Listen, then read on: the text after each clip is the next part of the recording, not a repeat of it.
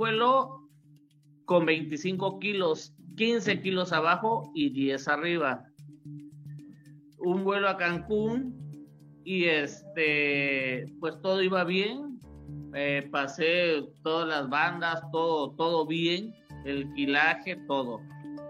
Es el pasajero del vuelo 2253 correspondiente a la ruta Tuxtla Gutiérrez Cancún de la aerolínea Viva Aerobús que fue amenazado de ser acusado de secuestrar un avión el pasado jueves en el Aeropuerto Internacional Ángel Albino Corso de Chiapas. Me quitaron una primer maleta, un portafolio, vaya. Bueno, lo tuve que dejar con un amigo y ya nada más llevé mis 10 kilos, ya no me permitieron llevar mi portafolio.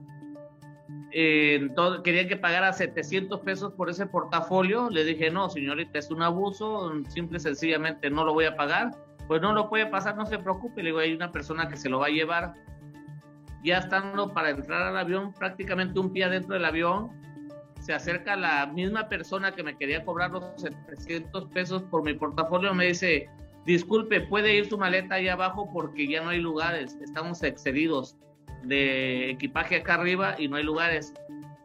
Y yo le dije que no podía porque tenía cosas personales donde se podía quebrar y cosas personales que yo tenía que llevarlas a la vista y que mi maleta por eso había pagado 10 kilos arriba y que no podía mandarla abajo. Y pues esa fue la molestia. Le preguntaron a otra chica que iba delante de mí, tampoco quiso. Le preguntaron uno de atrás si quiso. Como dos personas sí quisieron y, y tres personas no quisimos. José Esteban Nucamendi es optometrista. Viajaba a Cancún para atender a varios pacientes que tenía agendados. A través de un comunicado, Viva Aerobús justificó que de acuerdo con los lineamientos establecidos para el transporte de equipaje en cabina, una vez se termine el espacio disponible en los compartimientos del avión, las maletas deben ser trasladadas a la bodega inferior de la aeronave. Detallaron que al solicitar a uno de los pasajeros que permitiera a la tripulación documentar su equipaje, precisamente por falta de espacio en cabina, este se negó. Pero como al entrar una hermosa le dijo, este, le dije a la hermosa, ¿puedo pasar? Sí, pásele porque ese no es problema de nosotros, problema de la aerolínea. Digo, sí, le digo, porque abusan cobrando el excesivo. 700 pesos por un portafolio extra se me hace muy excesivo y una abusivez. Digo, entonces me pasé, me senté en mi lugar indicado, me sentó la señorita, sí había lugar, porque sí había lugar, porque coloqué mi maleta, y este, pues yo creo que quedó el coraje o algo de la, aerolínea, de la Viva Aerobús, se quedó el coraje que no les pagué los 700 por mi, mi portafolio.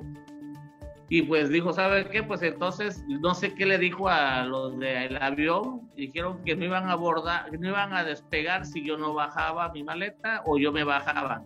Yo le dije, no me tienen por qué bajar. Eh, gente me empezó a apoyar.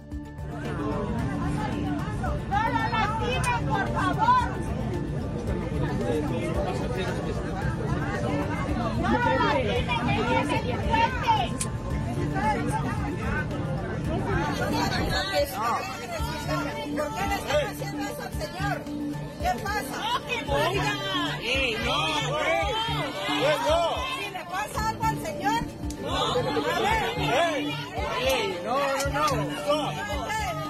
En su comunicado, la aerolínea justificó que al presentar además una conducta agresiva con la tripulación en detrimento de un vuelo pacífico y seguro, se requirió al pasajero que desembarcara la aeronave en línea con los términos y condiciones del vuelo.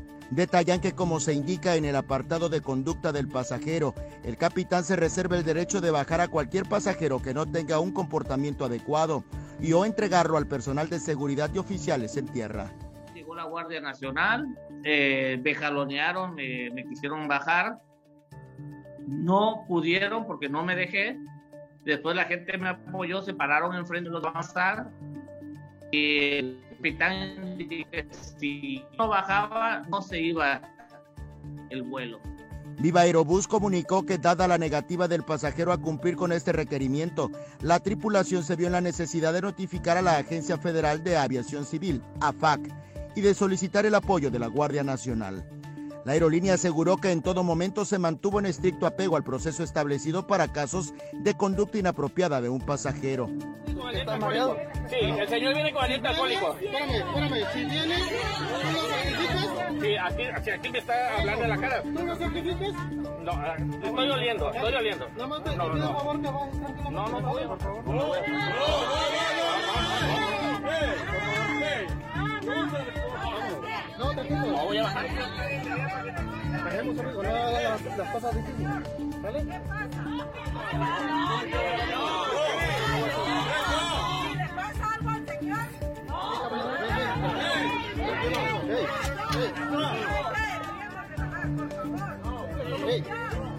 La empresa también señaló que desafortunadamente tras horas de solicitar al pasajero su cooperación sin éxito, se procedió a catalogar dicho caso como intento de apoderamiento ilícito de la aeronave.